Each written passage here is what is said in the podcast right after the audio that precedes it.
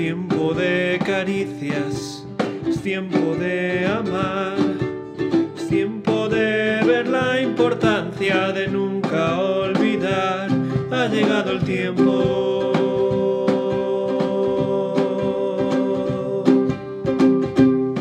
Por eso Companion quiere compartir contigo el pan de Dios para tu alma. Dice la palabra de Dios en Proverbios 13, 14. Aun en la risa el corazón puede tener dolor y el final de la alegría puede ser tristeza.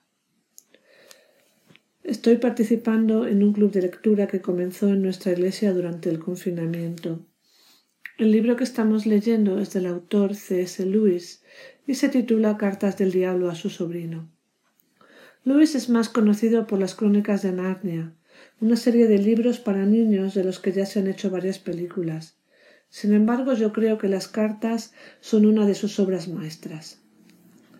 Leí este libro por primera vez durante mis años de universidad y no podía creer lo actual que seguía siendo en nuestros días. No os voy a destrepar el libro contándoos todo su contenido, pero sí me gustaría deciros de qué va. Se trata de las cartas que un diablo maduro escribe a su inexperto sobrino para enseñarle a tentar al ser humano con más eficacia. Cada carta tiene un tema concreto.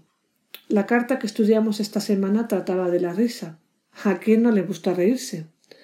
Yo creo que a todos nos encanta pasar una velada con nuestros amigos, donde una diversión sana y buenas conversaciones nos permiten echarnos unas buenas carcajadas.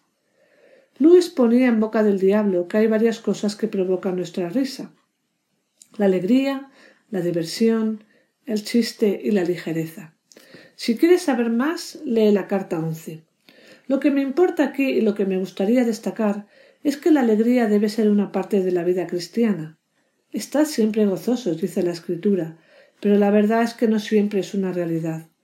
El versículo de Proverbios que encabeza hoy el devocional es muy gráfico. A veces podemos reír con el corazón roto, y lo que en principio nos causó gran alegría puede que termine en una tremenda tristeza.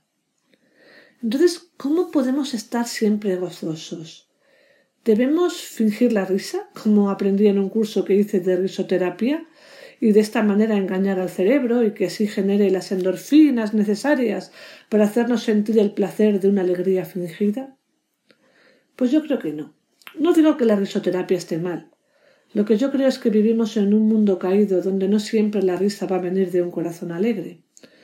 Aunque en medio de los dolores y sufrimientos de la vida reírte un rato no te hará mal. Pero hay algo que te hará mucho más bien, y es pensar que este mundo es temporal y que estamos esperando nuestra morada eterna. Allí no habrá más llanto, ni clamor, ni dolor. Cuando el Señor venga a recogernos o nos llame a casa, experimentaremos una alegría perpetua. Entonces nuestra boca se llenará de risa y nuestra lengua de alabanza, dice el Salmo 126.2. No tenemos que pasar por la vida con la cara larga, a pesar de las dificultades que podemos enfrentar, porque para los hijos de Dios esto es pasajero. Un breve momento, decía Pablo. Todavía hemos de alabar a Dios y reírnos con Él durante toda la eternidad. Gracias, Jesús, por llorar por nosotros en Getsemaní, por llevar nuestros dolores y enfermedades y pecados para que podamos tener la esperanza de reír contigo para siempre.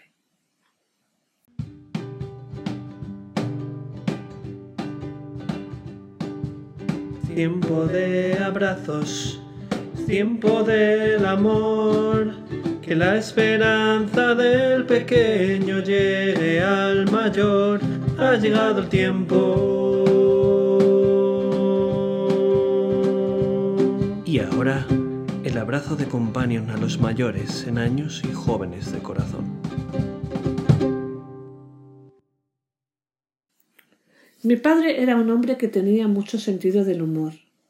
Le sacaba un chiste a todo y solía ser el centro de todas las fiestas. Nos gusta estar con personas que nos hacen reír, porque la alegría es algo que busca nuestro corazón.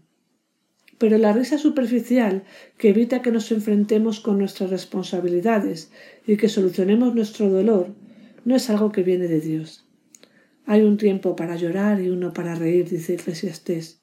Eso me gusta del Evangelio, que para poder reír por nuestro perdón necesitamos antes llorar por nuestro pecado. Companion te ha ofrecido el abrazo de Dios para hoy.